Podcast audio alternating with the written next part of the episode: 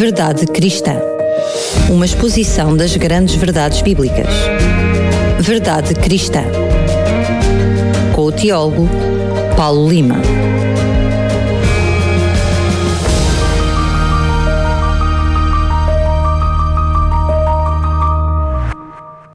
Estamos de volta para mais um Verdade Cristã, com o teólogo Paulo Lima. Paulo, mais uma vez, bem-vindo. Olá, Daniel, é um prazer estar contigo e, sobretudo, com os nossos ouvintes que vão ouvir este programa hoje. Depois de, no programa anterior, aliás, nos programas anteriores, temos olhado de uma forma mais de perto para a historicidade de Jesus e no programa anterior, de uma forma mais concreta, para aquilo que são alguns testemunhos, até não cristãos, Sim. concretamente, pagãos uh, e judeus. Pagãos e judaicos e judeus sobre a existência de Jesus, tu te, uh, decidiste, definiste que no programa de hoje iríamos falar sobre as profecias, aquilo que outros escreveram acerca de Jesus, mas uh, aqui esta particularidade de ser Jesus, não só o ser Jesus, mas este Jesus como nosso Salvador, o Salvador prometido. Sim, é verdade.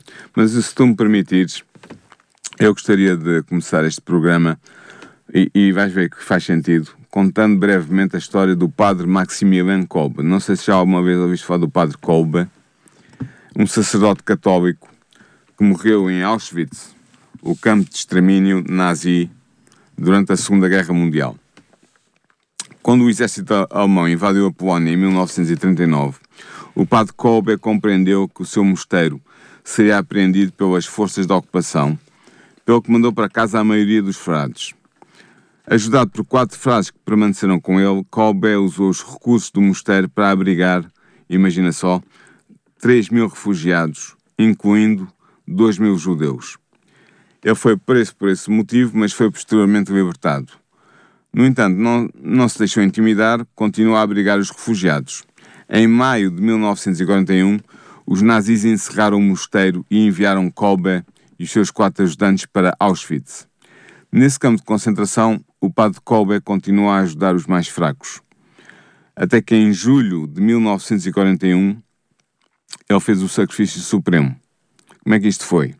É que para desencorajar tentativas de fuga, o campo de Auschwitz tinha a seguinte regra: dez homens seriam executados por cada pessoa que conseguisse fugir. Após ter escapado um homem alojado no barracão onde Kolbe dormia, o comandante do campo, Karl Fritsch, ordenou que todos os homens ali alojados se perfilhassem perante ele. Dez homens foram rapidamente escolhidos para serem enviados para o barracão da fome. Um deles tem um nome difícil, é um nome polaco. Franciszek Gajoniczek começou a soluçar. Minha pobre mulher, meus pobres filhos, o que será deles? Ao presenciar esta cena, o padre Kobe deu um passo à frente, perfilhou-se perante o comandante e disse-lhe eu sou um sacerdote católico. Deixe-me tomar o lugar dele. Eu sou mais velho. Ele tem mulher e filhos. O comandante ficou, como tu imaginas, estupefacto e disse: O que é que quer este porco polaco? O padre Kobe apontou para Francis e tornou a fazer o seu pedido. Eu sou um sacerdote católico. Gostaria de tomar o lugar dele porque ele tem mulher e filhos. O comandante do campo permaneceu em silêncio durante alguns segundos, mas acabou por aceitar o pedido de Kolbe. Franciszek Gajovnizek voltou para o barracão e o padre Kolbe tomou seu lugar entre os condenados à morte. Os dez homens condenados foram levados para o barracão 13, onde foram deixados sem comida e água até que morressem. Passadas quatro semanas, quatro ainda estavam vivos, entre eles Kolbe. Dado que os nazis precisavam devagar o barracão para o encher com mais vítimas, Kolbe e os outros três condenados foram mortos por injeção letal. Assim, a 14 de agosto de 1941, com a idade de 47 anos, o padre Maximilian Kolbe faleceu, tendo dado a sua vida pela vida de Franciszek Gajovnizek. Este sobreviveu à guerra e viveu até aos 95 anos. E como tu podes facilmente imaginar, e os nossos ouvintes também, ele nunca esqueceu o sacrifício heróico do padre Kolbe ao dar a sua vida por ele. Ora, ao sacrificar, porquê que eu trouxe esta história? Porque ao sacrificar-se pelo seu próximo, Kolbe seguiu o exemplo do seu Senhor Jesus Cristo. De facto, Cristo veio a este mundo para entregar a sua vida pela humanidade. Ele veio morrer por, cada um de nós, para que possamos ter vida eterna. Ao fazê-lo, tornou-se no Salvador do mundo. Mas pode-se perguntar: como podemos saber que Jesus era realmente o Salvador do mundo? Que credenciais tem ele para apresentar que provem ser ele o único agente escolhido por Deus para trazer salvação aos seres humanos? Ora, as provas que atestam que Jesus de Nazaré é o Messias, destinado por Deus para ser o Salvador da humanidade, encontram-se precisamente nas profecias messiânicas. Estas antigas profecias, espalhadas por todo o Antigo Testamento, descrevem com detalhe o perfil do Messias, o Cristo, o ungido de Deus. Estas profecias indicam detalhadamente como seria o nascimento, o ministério, a morte e a ressurreição do Messias. Assim, Daniel, neste programa, nós iremos estudar algumas destas profecias, apenas as mais importantes. Nota bem, eu podia trazer outras profecias ainda, mas vou trazer as mais importantes para podermos comprovar que Jesus é de facto o Messias de Israel, o Salvador do mundo. Ao assim fazermos, estamos a seguir o exemplo do próprio Jesus e dos seus discípulos. De facto, nós sabemos que após a sua ressurreição, Jesus instruiu os seus discípulos sobre o modo perfeito como ele tinha cumprido as profecias messiânicas do Velho Testamento. Sabemos isso porque o Novo Testamento o refere em Lucas 24, 27, 20, versículos 25 a 27 e depois versículos 44 a 48. Seguindo o exemplo do seu mestre, os próprios discípulos de Cristo recorriam usualmente às profecias messiânicas para provar aos seus ouvintes que Jesus de Nazaré era verdadeiramente o Messias de Israel, o Salvador do mundo. Posso referir dois exemplos, entre muitos outros. Por exemplo, no seu primeiro discurso público, no dia de Pentecostes, o apóstolo Pedro recorreu à profecia do Salmo 16 para provar que a ressurreição de Jesus estava profetizada como sendo um dos sinais identificadores do verdadeiro Messias. Nós podemos ler isto, em Atos, capítulo 2, versículos 14 a 36. Por outro lado, e outro exemplo, também o apóstolo Paulo, no seu discurso realizado na sinagoga da cidade helénica de Antioquia da Pisídia, recorreu às profecias messiânicas para provar aos seus ouvintes que Jesus era o Messias prometido pelos profetas de Israel. Nós podemos ver isto em Atos, capítulo 13, versículos 17 a 41. Deste modo, nós vamos seguir o exemplo dos discípulos de Jesus e passaremos em revista algumas, eu diria, eu sublinho aqui algumas, não são todas, as principais profecias messiânicas, procurando ver em que medida Cristo realizou na sua vida o que estava profetizado sobre o Messias que haveria de vir ao mundo para salvar a humanidade. Mas então, que profecias, de todas as profecias, quais é que escolheste e porque é que decidiste que essas são mais importantes? Sim, vamos começar pelas profecias mais importantes referentes ao nascimento e ao ministério do Messias. A primeira profecia messiânica, Daniel, é tão antiga quanto o mundo, ou praticamente tão antiga quanto o mundo. Após Adão e Eva terem pecado e perdido o direito à vida eterna, Deus trouxe-lhes esperança sob a forma de uma concisa profecia. Dirigindo-se a Satanás, representado pela serpente tentadora, Deus afirmou o seguinte: está em Gênesis 3, versículo 15. Penso que muita gente conhece este texto até de cor. Diz assim: E porém inimizade entre ti e a mulher, e entre a tua semente e a sua semente. Ele te a cabeça e tu lhe ferirás o calcanhar. Esta profecia é conhecida pelos teólogos como sendo o proto-evangelho. E porquê? Porque nela é anunciado pela primeira vez ao homem a vinda do Messias para salvar a humanidade. De facto, a profecia afirma que Eva teria um descendente masculino, a semente, que viria esmagar a cabeça da serpente. É interessante constatar que no texto hebreu é usado o pronome masculino singular, ele, para designar a semente da mulher que esmagaria a cabeça da serpente. Esta semente seria um homem, bem determinado, que viria no futuro. Sabemos também que a serpente mencionada representa Satanás, pois foi este que a usou como médium para tentar Eva. Portanto, o futuro descendente masculino de Eva viria para aniquilar Satanás, pondo um fim ao seu reino sobre a terra. A cabeça de Satanás seria esmagada, isto é, ele seria destruído, mas o descendente da mulher também seria ferido no calcanhar, ao derrotar Satanás, ou seja, também sofreria um dano. No entanto, este dano não o destruiria. Esta profecia foi cumprida por Jesus. Pela sua morte na cruz, Jesus venceu o poder de Satanás, arrebatou-lhe a posse legal do planeta Terra e condenou-o à morte eterna. Agora, Daniel, é apenas uma questão de tempo até que Jesus tome posse deste planeta. Quando isto acontecer, no fim dos tempos, Satanás será destruído. No entanto, Jesus teve que sofrer a morte de cruz para esmagar a cabeça da serpente. Ele foi assim ferido no calcanhar. Mas esta ferida não o aniquilou, pois ele ressuscitou ao terceiro dia dentre os mortos e está vivo para sempre. A segunda profecia messiânica que nós podemos ponderar foi pronunciada pelo, pelo patriarca Jacó cerca de 1600 anos antes do nascimento de Cristo.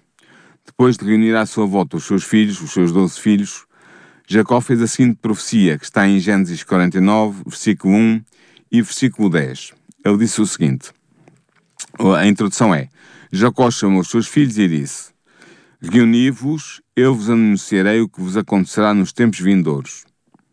E depois ele faz a profecia sobre Judá, sobre o seu filho Judá. O cetro não se afastará de Judá, nem o bastão de chefe de entre os seus pés, até que venha Shiló e lhe obedeçam os povos. Ora, Judá era o filho de Jacó que se tornou o ancestral dos judeus. Shiló, que significa aquele que dá a paz, é um dos nomes do Messias vindouro. Portanto, segundo Jacó, o Messias devia nascer da tribo de Judá, ou seja, seria judeu. A referência ao cetro ou ao bastão de chefe de Judá significa que o Messias deveria nascer antes de Judá perder toda a sua autonomia política. Isso significa que deveria haver ainda um rei autóctone, um rei do local, governando os judeus e o território da Judeia quando o Messias aí nascesse. Cumpriu Jesus esta profecia? Podemos nós perguntar-nos. Ora, nós sabemos pelas genealogias de Jesus que estão em Mateus 1 e em Lucas 3 que ele era descendente direto de Judá. Também é interessante notar que quando Jesus nasceu, Herodes o Grande reinava sobre a Judeia. Mateus 2, versículos 1 a 18, diz-nos exatamente isso. Assim, embora esta nação já tivesse sido incluída no Império Romano, ela conservava ainda a sua autonomia política. Depois da morte de Herodes, essa autonomia perdeu-se pois a Judéia passou a ser governada por um procurador romano, um governador romano. É interessante notar que Herodes morreu cerca de um ano depois do nascimento de Jesus. Assim, podemos dizer que Jesus nasceu exatamente a tempo. O relógio, digamos assim, dos tempos do Messias que viria estava a bater eh, o meio-dia quando Jesus nasceu. A profecia que vamos considerar em seguida indica a linhagem familiar a que pertenceria o Messias. Ela foi pronunciada pelo profeta Isaías cerca de 700 anos antes do nascimento de Cristo. Eis o que Isaías nos diz em Isaías capítulo 11, versículos 1 a 4. Ele diz o seguinte: Um ramo sairá do tronco de Jessé, um rebento brotará das suas raízes. Sobre ele repousará o espírito de Yahvé, espírito de sabedoria e de inteligência, espírito de conselho e fortaleza, espírito de conhecimento e de temor de Yahvé no temor de Yahvé estará a sua inspiração. Ele não julgará segundo a aparência. Ele não dará sentença apenas por ouvir dizer. Antes, julgará os fracos com justiça, com equidade pronunciará uma sentença em favor dos pobres da terra. Ora bem, o que é que nos diz esta profecia? O Messias é aqui designado sob a figura poética do ramo ou do rebento que deveria surgir do tronco de Jessé. Jessé, nós sabemos, é o pai de Davi, do rei Davi, como diz 1 Samuel 17, versículo 12. Portanto, o que Isaías nos está a dizer é que o futuro Messias seria descendente em linha direta de Davi, o rei de Israel. Isto significa que o Messias seria da linhagem real de Judá. Esta profecia foi confirmada pelo profeta Jeremias cerca de 625 anos antes do nascimento de Cristo, quando ele disse o seguinte em Jeremias 23, versículos 5 e 6: Eis que dias virão, oráculo de Yahvé, em que suscitarei a Davi um germe justo, Um rei reinará e agirá com inteligência, exercerá na terra o direito e a justiça. Nos seus dias, Judá será salvo e Israel habitará em segurança. Este é o nome com que o chamarão: Yahvé, nossa justiça. Ora bem, o Messias é referido nesta profecia sob a imagem do germe justo. Também é dito que ele seria suscitado da descendência de Davi, o rei de Israel. Note-se que o nome que seria dado ao Messias seria Yahvé, nossa justiça. Isto significa que o Salvador seria o portador da justiça para o povo de Deus e também que ele seria identificado com o próprio Yahvé, o Deus de Israel. Embora fosse um descendente de Davi, o Messias seria mais do que humano teria direito a ser chamado pelo nome do próprio Deus. Como nos mostram as duas genealogias de Jesus, como eu já disse, a primeira está em Mateus 1 e a segunda está em Lucas 3, ele pertencia à linhagem de Davi, tanto do lado mãe, da mãe Maria, como da parte de José, o seu pai adotivo. Dado que a sua linhagem era conhecida pelo povo, Jesus era frequentemente designado pelo título Filho de Davi. Tens presente isso? Sim, eu penso que até os, os, nossos ouvintes, na generalidade, reconhecem o termo, não é? Sim, ele era. Até era, pelo próprio povo, não é? Era o próprio povo que lhe chamava assim. Caso esta designação não fosse confirmada pela genealogia de Jesus, os chefes dos judeus teriam chamado a atenção para esse facto para refutarem a pretensão que Jesus tinha de ser o Messias. Ora, eles nunca o fizeram.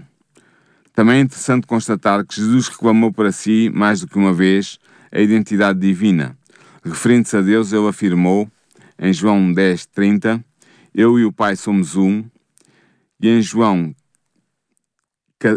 5, 18, quem me vê a mim vê o Pai.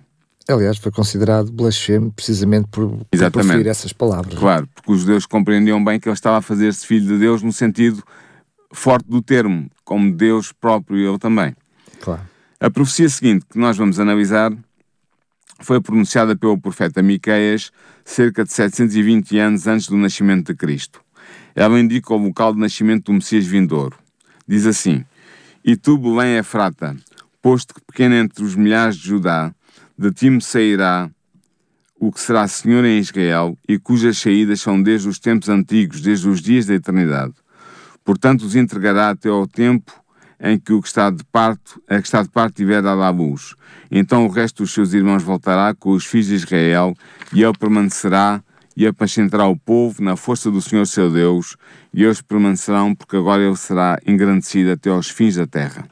Isto está em Miqueias capítulo 5, versículos 2 a 4. Belém Efrata era a aldeia em que havia nascido o rei Davi, e pertencia ao clã Efrateu, o clã que fazia parte da família de Jessé, como nos diz 1 Samuel 17, versículo 12. Segundo esta profecia, o Messias nasceria em Belém, situada a 10 km ao sul de Jerusalém. Também é interessante notar que a descrição que Miqueias faz do Messias aponta para a natureza divina deste. Ele seria Senhor em Israel e existiria desde os dias da eternidade, isto é, seria tão eterno como Deus. Jesus cumpriu esta profecia. Apesar dos seus pais residirem em Nazaré, na Galileia, ele nasceu exatamente em Belém, Efrata. Lucas 2, 1 a 8 diz-nos isto e Mateus 2, 1 a 2 também diz isso. Como já dissemos, Jesus reivindicou para si a posse da natureza divina, declarando ser filho de Deus e afirmando estar em perfeita união essencial com Deus. O profeta Isaías veio confirmar profeticamente a natureza divina do Messias vindouro, cerca de 700 anos antes do nascimento de Cristo. Ele afirmou o seguinte: Porque um menino nos nasceu, um filho se nos deu, e o principado está sob os seus ombros, e o seu nome será Maravilhoso Conselheiro, Deus Forte, Pai da Eternidade, Príncipe da Paz. Do incremento deste principado e da paz não haverá fim, sob o trono de Davi e no seu reino, para o firmar e o fortificar em juízo e em justiça, desde agora e para sempre, o zelo do Senhor dos Exércitos fará isto. Está em, em Isaías 9, versículos 6 e 7, esta profecia. Nesta profecia, Isaías afirma claramente que o menino que nasceria para ser o Messias de Israel, tendo o Principado sob os seus ombros enquanto descendente de Davi, seria chamado Deus Forte e Pai da Eternidade. mais uma vez é afirmada a natureza divina do vindouro Salvador da humanidade. Como vimos atrás, anteriormente, Jesus reclamou para si o cumprimento desta profecia ao afirmar ter uma natureza idêntica à natureza do próprio Deus. O profeta Isaías também descreveu a missão do Messias que haveria de vir, bem como o futuro sucesso do seu ministério. Ele escreveu o seguinte: Ilhas, ouvi-me, povos distantes, prestai atenção. Desde o seio materno, Yahvé me chamou, desde o ventre de minha mãe pronunciou o meu nome. Da minha boca fez uma espada cortante, abrigou-me na sombra da sua mão, fez de mim uma seta afiada, escondeu-me na sua aljava. Disse-me: Tu és meu servo, e Israel em quem me gloriarei. Mas eu disse: Foi em vão que me fatiguei, de balde, inutilmente gastei as minhas forças. E no entanto, o meu direito está com Yahvé, o meu salário está com o meu Deus. Mas agora disse Yahvé, aquele que me modelou desde o ventre materno para ser seu servo, para reconduzir Jacó a ele, para que a ele se reúna Israel.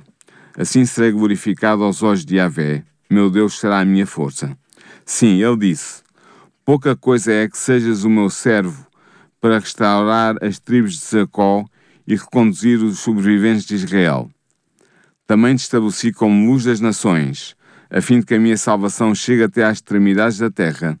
Assim diz Yahvé, o Redentor de Israel, o seu santo, cujo, aquele cuja alma é desprezada, vive empenhada pela nação, ao servo dos tiranos.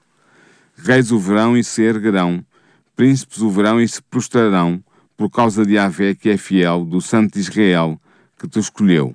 Esta profecia, algo longa, está em Isaías 49, versículos 1 a 7. Este texto é muito importante e é muito interessante, Daniel. Eu diria até em diferentes, de diferentes maneiras. É? Exatamente. Né? Porquê? Porque ele aponta para o facto de que o Messias seria chamado por Deus desde o seio materno.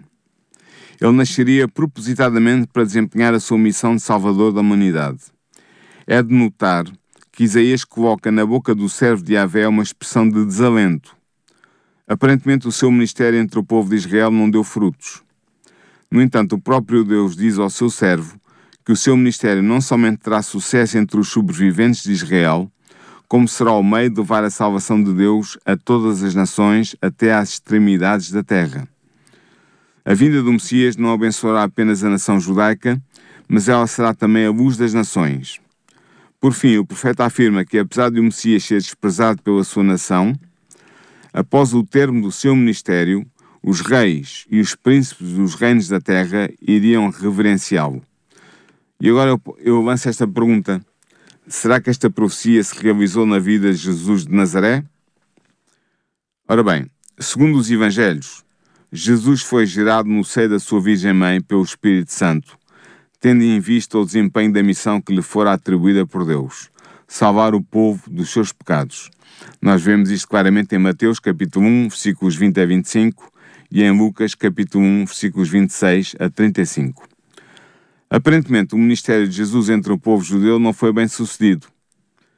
Ele foi de tal forma rejeitado pelos líderes judeus que acabou, como nós sabemos muito bem, por ser condenado à morte por eles. No entanto, sabemos que após a morte e a ressurreição e a ascensão de Jesus, o Evangelho foi aceito por muitos judeus. Há, o livro de Atos diz-nos isto no capítulo 2, no capítulo 4, no capítulo 5 e com o passar dos séculos espalhou-se por todas as nações da Terra. Hoje o cristianismo é a religião com mais adeptos no mundo. Não há dúvida de que Jesus se tornou na luz das nações. Finalmente, o detalhe que termina a profecia também se cumpriu. Os reis e os príncipes das nações cristãs, das nações que adotaram o cristianismo, têm desde então reverenciado a figura de Jesus, colocando-se subitamente, submissamente entre os seus discípulos. Portanto, terminaste aqui, mas Paulo, eu sei que uh, há muito mais profecias, como disseste, Sim. mas uh, há profecias também elas muito importantes, não só uh, sobre o nascimento e vida de Jesus, mas não muito menos importante sobre a própria morte de Jesus, Sim. porque eu diria o nascimento podia ser qualquer ser humano, não é? Que nascesse podia-lhe ser atribuído essa prerrogativa a forma como viveu, enfim, a, a, vida de Jesus é única, mas supomos que até poderia haver outras pessoas uh, com mérito, enfim, que deram a sua vida pela, pela humanidade, temos muitos mártires, mas a, forte, a, a, morte como Jesus, eh, a forma como Jesus morreu, também existem profecias e essas são também importantes, diria eu. Eu diria que, que tu tens toda a razão, elas são até fundamentais. Um, elas são importantes porque vaticinam, ou seja, prevêem o tipo de morte e a ressurreição do Messias. A primeira procede também da pena inspirada de Isaías e diz assim: O Senhor Yahvé me deu uma língua de discípulo para que eu soubesse fazer, trazer alcançado uma palavra de conforto. De manhã em manhã ele me desperta, sim, desperta o meu ouvido para que ouça como os discípulos. O Senhor Yahvé abriu-me os ouvidos e eu não fui rebelde, não recuei. Ofereci o dorso aos que me feriam e a faces aos que me arrancavam os fios da barba. Não ocultei o rosto às injúrias e aos escarros. O Senhor Yahvé virá em meu socorro. Eis porque não me sinto humilhado. Eis porque fiz do meu rosto uma pederneira e tenho a certeza que não ficarei confundido. Perto está aquele que defende a minha causa. Quem ousará mover a ação contra mim? Compareçamos juntos. Quem é o meu adversário? Ele que se apresente. É o Senhor Yahvé que me socorrerá. Quem será aquele que me condenará? Certamente todos eles se desgastarão como uma veste. A traça os devorará. Esta profecia está em Isaías 50, dos versículos 4 ao 9. Ela põe em destaque a perfeita obediência do Messias enquanto discípulo do próprio Deus. Ela evidencia também o sofrimento físico que o Messias teria de passar durante o seu julgamento, o dorso ferido pelo chicote, as bufetadas na face, as injúrias e os escarros. Em resposta, o Messias manter-se-ia resoluto no cumprimento da sua missão, pois faria do seu rosto uma pedreneira. Uma pedreneira é uma rocha muito, muito dura. Em todo este sofrimento, o Messias seria sustentado por Deus e seria por este considerado inocente. Ora, Jesus viveu esta experiência. Ele foi o perfeito discípulo de Deus. Ele teve também que passar pelas humilhações físicas acima descritas, que eu referi ainda há bocadinho. Ele foi açoitado pelos soldados romanos. Em Mateus 15, 15 diz-nos isto. Ele foi espancado, cuspido e injuriado pelos servidores do sumo sacerdote e pelos soldados de Pilatos. Marcos 14, 65 e 15, 18 a 20 dizem-nos isso. No entanto, ele manteve a calma e uma perfeita determinação, ficando em silêncio perante os seus acusadores e torturadores. Temos vários textos de Mateus, de, de, dos evangelhos que nos dizem isso. Por exemplo, Mateus 26, 62 e 63, ou Mateus 27, 11 e 12, ou Marcos 15, 3 e 4, entre outros. Passamos agora à profecia que descreve pormenorizadamente o tipo de morte que o Messias deveria sofrer.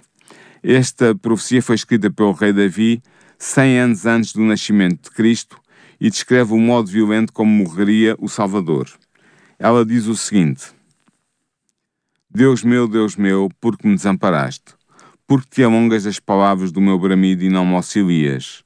Mas eu sou verme e não homem, opróbrio dos homens e desprezo do povo.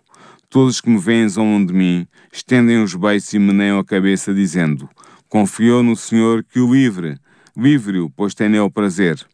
Mas tu és o que me tiraste do ventre, o que me preservaste, estando ainda aos seios da minha mãe. Sobre ti fui lançado desde a madre, tu és o meu Deus desde o ventre da minha mãe. Não te alongues de mim, pois a angústia está perto, e não há quem ajude. Como a água me derramei, e todos os meus ossos se desconjuntaram. O meu coração é como cera, derreteu-se no meio das minhas entranhas.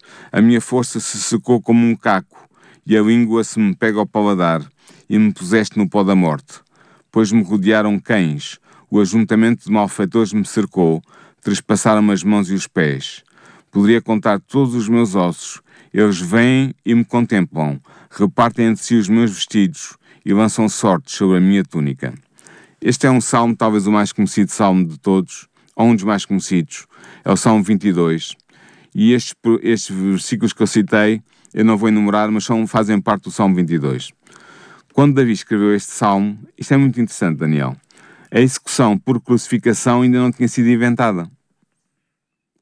No entanto, uma leitura atenta do texto permite compreender que é precisamente uma execução por crucificação que é nele descrita. Ela é descrita ponto, do ponto de vista do próprio crucificado. O Messias sente-se desamparado por Deus. Ele encontra-se rodeado por homens que zombam dele, por palavras e por gestos. Os seus ossos estão como que desconjuntados e o seu coração está prestes a desfalecer. A sede é de tal forma intensa que a língua se cola à boca. Está rodeado de cães, ou seja, de homens que não são judeus, e de malfeitores da sua nação. Estes despassaram as mãos e os pés. Este detalhe, Daniel aponta para a crucificação com cravos como método de execução. Os ossos do Messias estão como que postos em relevo de tal modo que ele os pode contar. Finalmente, os executores repartem as vestes do condenado e lançam sortes sobre a sua túnica. E agora é a pergunta que se impõe. Esta profecia cumpriu-se na execução de Jesus? Essa é aquela que eu diria, entre todas as que tu fizeste, é aquelas que para o nosso ouvinte é mais lá para ali, não é? Sim. A resposta é clara. A terrível experiência profetizada por Davi foi vivida por Jesus durante a sua paixão. Os relatos dos quatro evangelhos dão-nos efetivamente uma visão clara do cumprimento da profecia na vida de Jesus. O próprio Cristo nos indicou que a sua morte sobre a cruz cumpria a profecia do Salmo de Davi, ao citar na cruz o seu primeiro versículo, as palavras famosas: Deus meu, Deus meu, por que nos amparaste? Mateus 27, 46 e Marcos 15, 34 mostram exatamente que Jesus fez esta citação na cruz. Na sua crucificação, Jesus foi rodeado pelos seus inimigos. Estes inimigos eram homens poderosos, pertencentes ao Sinédrio, Mateus diz-nos que os príncipes dos sacerdotes, com os escribas e anciãos e fariseus, escarnecendo, diziam: Salvou os outros e assim mesmo não pode salvar-se. Está em Mateus 27, 41 e 42. Pela influência e pela ação destes homens que Jesus foi crucificado, sem apelo nem agravo. A experiência física da crucificação descrita pelo Salmo é também exata. Na posição física do crucificado, os ossos são como que colocados em relevo. A morte sobrevém frequentemente pelo colapso do coração do crucificado, sobrecarregado pelo esforço extraordinário exigido pela posição física do condenado sobre a cruz.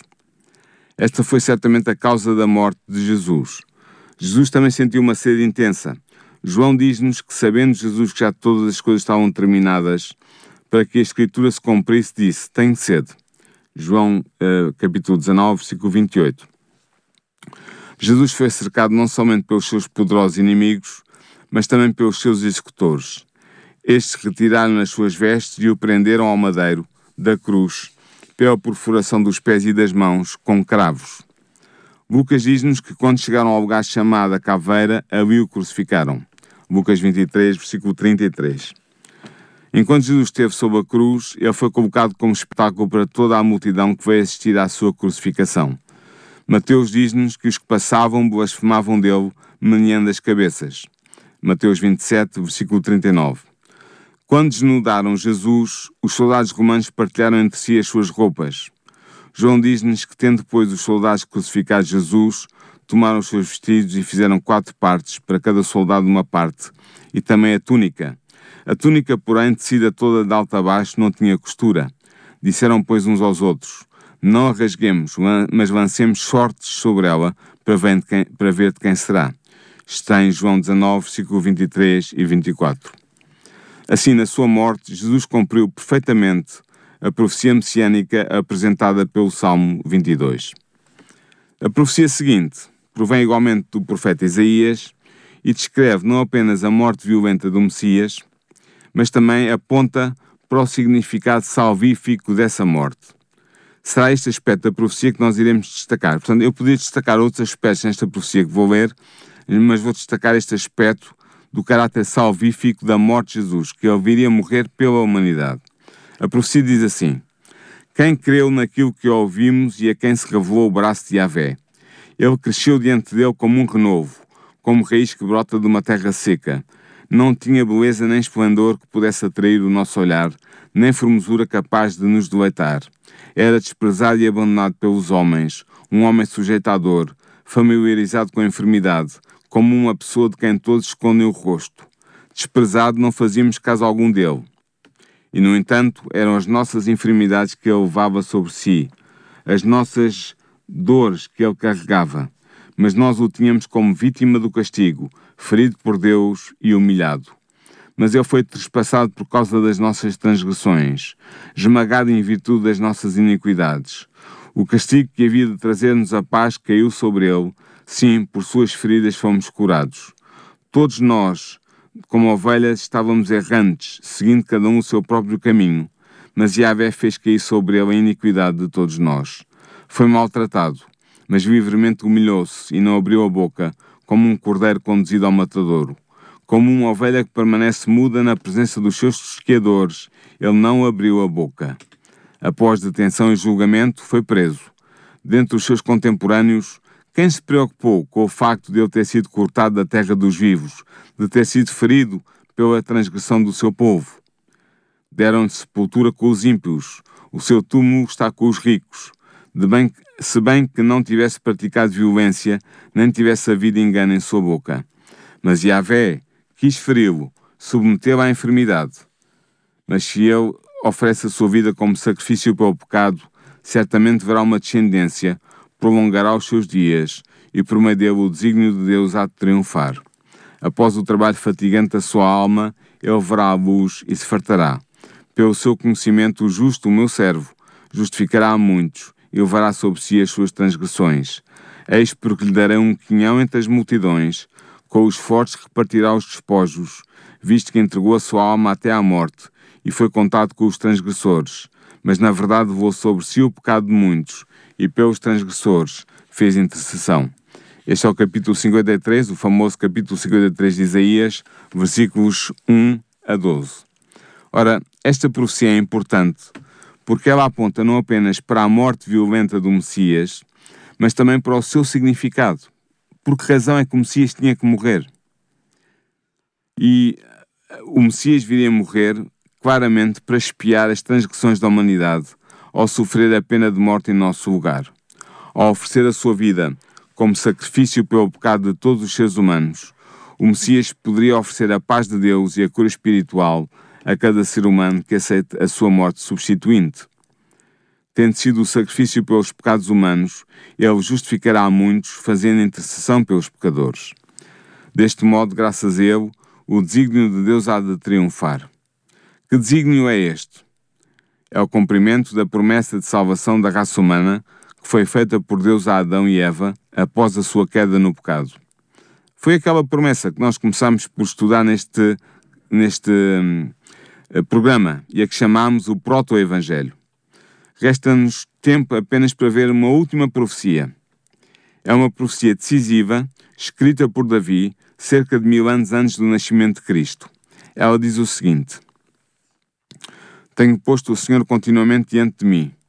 Por isso que Ele está à minha mão direita, nunca vacilarei. Portanto, está alegre o meu coração e se regozija a minha glória. Também minha carne repousará segura, pois não deixarás a minha alma na sepultura, nem permitirás que o teu santo veja corrupção. Far-me-ás ver a vereda da vida. Na tua presença há abundância de alegrias, à tua mão direita há delícias perpetuamente. Esta importante profecia está no Salmo 16, versículos 8 a 11. Ora, neste salmo, Davi fala profeticamente do sepultamento e da ressurreição do Messias. Falando na primeira pessoa, o Messias expõe a sua convicção de que não ficaria preso na sepultura, nem o seu corpo sofreria a decomposição da morte. Pelo contrário, ele acreditava que Deus faria ver a vereda da vida, ou seja, que ele voltaria a viver. A sua morte não seria definitiva, seria vencida por uma gloriosa ressurreição. Toda a fé cristã centra-se nesta promessa divina, Daniel. E eu quero frisar bem isto para ti e para os nossos ouvintes. Segundo os testemunhos, os testemunhos unânimes dos seus primeiros discípulos, Jesus não foi vencido pela morte. Ele ressuscitou e saiu da sepultura, obtendo a vitória sobre a morte, como nos diz claramente Mateus 28, versículos 1 a 7. O apóstolo Pedro, falando no dia de Pentecostes em nome de todos os discípulos, testemunhou, testemunhou publicamente sobre a ressurreição de Jesus.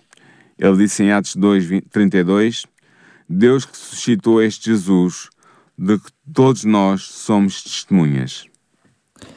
Paulo, estamos mesmo a chegar ao final deste programa e eu queria te fazer mais uma pergunta, mesmo que possa parecer um pouco ridícula depois de tudo aquilo que tu já disseste no programa de hoje, Sim. mas permita fazer porque ainda pode haver essa dúvida do outro lado.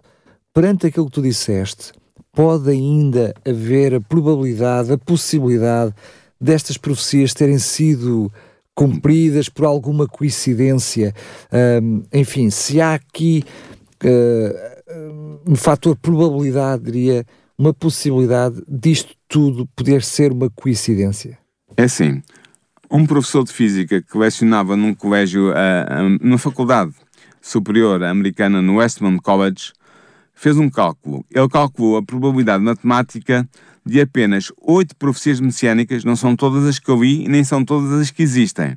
Oito apenas. Ele calculou qual era a probabilidade matemática de oito profecias messiânicas se cumprirem numa só pessoa até à presente data. Segundo ele, a probabilidade é de uma possibilidade em 10 elevada à 17 potência. O que é que este número é? Este número escreve-se com 1 seguido de 17 zeros. É um número tão grande, mas tão grande que nós não temos um nome para ele e é mesmo difícil de aprender. Para que o possamos compreender, eu vou-te vou arranjar uma imagem para tu e os nossos ouvintes perceberem o que é que eu estou a dizer. O que é que significa este número? Força. Imaginemos que todo o mundo está coberto por azulejos de cerâmica brancos, cada um com 5 cm de lado, quadradinhos de 5 cm. Um desses azulejos, e apenas um em todo o mundo, tem a sua face interior pintada de vermelho. Os outros não têm, são todos brancos. Por baixo está escondida a face, percebes? Pois bem, podia permitir-se que uma pessoa passasse toda a sua vida a percorrer a Terra para escolher apenas um único azulejo, de todos os azulejos que cobrem a Terra. Estás a dizer toda a superfície da, da terra, terra, com azulejos. De 5 centímetros cada um. 5 centímetros cada um. E só um azulejo em toda a superfície da Terra é que tem o pintado por dentro de vermelho. Qual seria a probabilidade desta pessoa acertar à primeira no único azulejo com a face interior pintada de vermelho. Ah, pera lá, é como tu disseste a expressão, passar toda a vida, pensei que ele teria a vida toda... Para escolher, não, não, escolher... só uma vez, ele podia percorrer a Terra em toda a sua vida, até que parasse e ah, dissesse, eu vou escolher este. Já percebi, pera, deixa-me só recapitular, porque da mesma forma que eu não percebi, do outro lado pode não ter percebido. Sim. Eh, não é apenas a probabilidade de ele passar a vida toda, vá, em média, os seus 80 anos, Sim à procura. À procura, mas não é disso que estamos a falar. Ele podia, podia durante 80 anos, andar a escolher e depois, à primeira. À primeira, escolher sacar, uma vez, sem mais nada. Sacar desse azulejo. Sacar e encontrar o azulejo pintado de vermelho com 5 cm de lado em, em, toda a superfície da Terra. Já percebes. Ora bem, a probabilidade seria de 10 elevado à 17 potência. Ou que seja, é a probabilidade, a probabilidade. Das, de oito profecias messiânicas se cumprirem numa pessoa até, ao, até aos nossos dias. Porque estamos a falar, entendo eu, a conjugação de, de todos todas... muitos fatores. Exatamente. Porque as oito profecias têm muitos fatores. Não, não, cada profecia não tem apenas um fator, tem vários fatores, entendes? Pois, e eles cumprem-se na íntegra. Exatamente. Portanto, nós vimos neste, neste programa é. que Jesus Nazaré cumpriu no seu nascimento, ministério, morte e ressurreição muito mais do que apenas oito profecias messiânicas. Eu, eu citei muito mais do que isso. E ele não cumpriu apenas as que estudamos hoje. Cumpriu ainda muitas outras que eu não tive tempo para abordar no presente programa. O que é que nós podemos concluir? Que Jesus de Nazaré é sem dúvida o Messias de Israel. Ele é o Salvador do mundo. E agora eu queria lançar esta pergunta ao nosso auditório. Como é que nós vamos responder à descoberta que fizemos hoje? Contemplando o Messias pendurado na cruz, morto pelos nossos pecados, que resposta lhe daremos? Ele pede-nos algo muito simples. Ele quer que o assentemos como nosso Mestre e Senhor, como nosso Messias e Salvador, pois só assim poderemos vencer a morte e o mal e herdar com ele a vida eterna. E por isso, se tu me permites, eu vou me dirigir aos nossos ouvintes e vou fazer um apelo direto. Caro ouvinte, escolha hoje aceitar Jesus como seu Salvador pessoal. Aceite o sacrifício dele por si, foi por si. A sua vida ganhará um novo significado a partir de hoje, se fizer de Jesus o seu Senhor e Mestre. Muito bem, Paulo, quero-te agradecer mais uma vez. Aqui fica uh, o apelo. Aproveito já, deixa, ainda antes de falarmos sobre o próximo programa, mas um, ehm, aproveito já, deixa então, como estava eu a dizer, para lhe oferecer a Bíblia. Se quiser saber mais o que é que a Bíblia fala sobre Jesus, o que é que ela nos revela e, sobretudo, o que é que este Jesus tem para lhe dizer a si nos dias de hoje, pois bem, para receber esta Bíblia totalmente gratuita, basta enviar enviar-me um SMS, uma mensagem para uh, o telemóvel da rádio para o 933 912 912. Pode ser o WhatsApp, pode ser o Facebook, pode ser qualquer uma das redes sociais da rádio e pode ser também um SMS simples para este número 933 912 912 para lhe oferecermos totalmente gratuito. Basta dizer o seu nome e a palavra Bíblia para sabermos que é essa oferta que se refere. Teremos todo o prazer em lhe oferecer um exemplar da Bíblia João Ferreira de Almeida, a Bíblia que pode encontrar na nossa Sociedade Bíblica em Portugal e também, se quiser, eh, passar pelos, pelas instalações da Rádio RCS na Portela de Sintra, basta bater-nos à porta, certamente um dos colegas estará ah, disponível para lhe oferecer então um destes exemplares das várias Bíblias que temos para oferecer. Agora sim, Paulo, Uh, o que é que tu nos vais trazer no próximo programa? Sim, no próximo programa e nos, nos próximos programas, penso que serão quatro ou cinco programas, nós vamos, sim, são pelo menos cinco, nós vamos analisar algumas das mais importantes profecias messiânicas. Uh, hoje nós analisámos, lá, diria, numa forma, su, su, sim, num voo rasante, a baixa altitude, mas foi um voo, e nós vamos dedicar algum tempo a analisar algumas profecias especificamente, profundamente. A que vai ser analisada na próxima semana vai ser o tal proto-evangelho, ou seja, a profecia de Gênesis 3.15. O que é que significa? Era uma profecia realmente? E se era, o que é que ela quer dizer? Vamos fazer uma análise profunda desse texto. Fica então já feito a promessa. Se por acaso não ouviu este programa na íntegra, na íntegra gostaria de ouvir, já sabe, ele estará disponível em podcast em radiorcs.novotempo.pt.